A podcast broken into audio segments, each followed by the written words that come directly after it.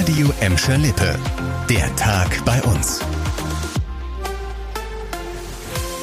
Mit Annika Böhnig, hallo zusammen. Die Hitze hat Gladbeck, Bottrop und Gelsenkirchen heute fest im Griff gehabt. Spitzenwerte von bis zu 39 Grad, da sind wir wohl alle ordentlich ins Schwitzen gekommen. Und die Hitze kann auch körperlich gefährlich werden. Das Landesumweltamt hat am bisher heißesten Tag des Jahres vor erhöhten Ozonwerten bei uns gewarnt. Leon Pollock mit den Details dazu. An der offiziellen Messstation in Bottrop-Wellheim wurden heute Mittag 155 Mikrogramm pro Kubikmeter gemessen. Damit ist die Frühwarnstufe deutlich überschritten. Gefährlich wird der Ozonwert ab 200 Mikrogramm pro Kubikmeter. Wer empfindlich reagiert, kann zum Beispiel Kopfschmerzen oder Atembeschwerden bekommen. Körperliche Anstrengungen im Freien solltet ihr an heißen Tagen wie heute unbedingt vermeiden. Viele von euch haben sich offensichtlich gut auf die Hitze vorbereitet. Die Feuerwehren in Gladbach Gladbeck, Bottrop und Gelsenkirchen hatten zumindest bis zum späten Nachmittag nicht mehr Rettungseinsätze als sonst. Wegen der Trockenheit ist auch die Waldbrandgefahr bei uns weiter hoch. In Kechellen musste die Feuerwehr heute am frühen Nachmittag einen Flächenbrand löschen. Am Kletterpot stand ein 1000 Quadratmeter großes Getreidefeld in Flammen. Bei den Löscharbeiten wurde ein Feuerwehrmann leicht verletzt und eine Strohpresse auf dem Feld wurde komplett zerstört.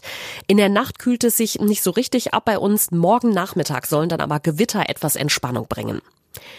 Durch das 9-Euro-Ticket sind im Moment ja doch etwas mehr Leute in den Bussen und Bahnen bei uns unterwegs. Das Nahverkehrserlebnis ist für manchen neuen Fahrgäste aber dann doch eher ernüchternd.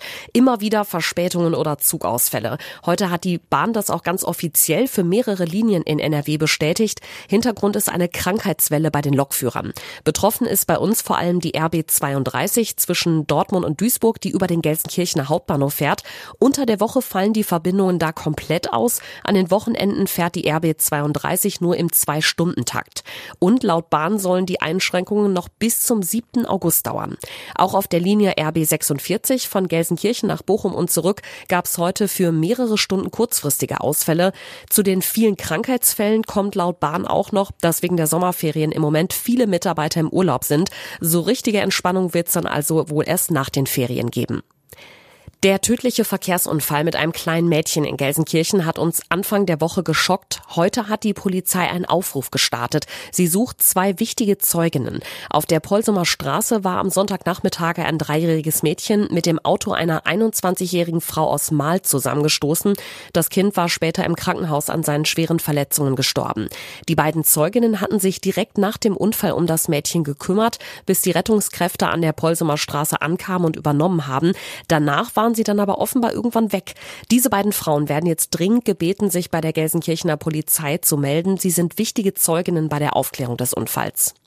Das war der Tag bei uns im Radio und als Podcast. Aktuelle Nachrichten aus Gladbeck, Bottrop und Gelsenkirchen findet ihr jederzeit auf radio und in unserer App.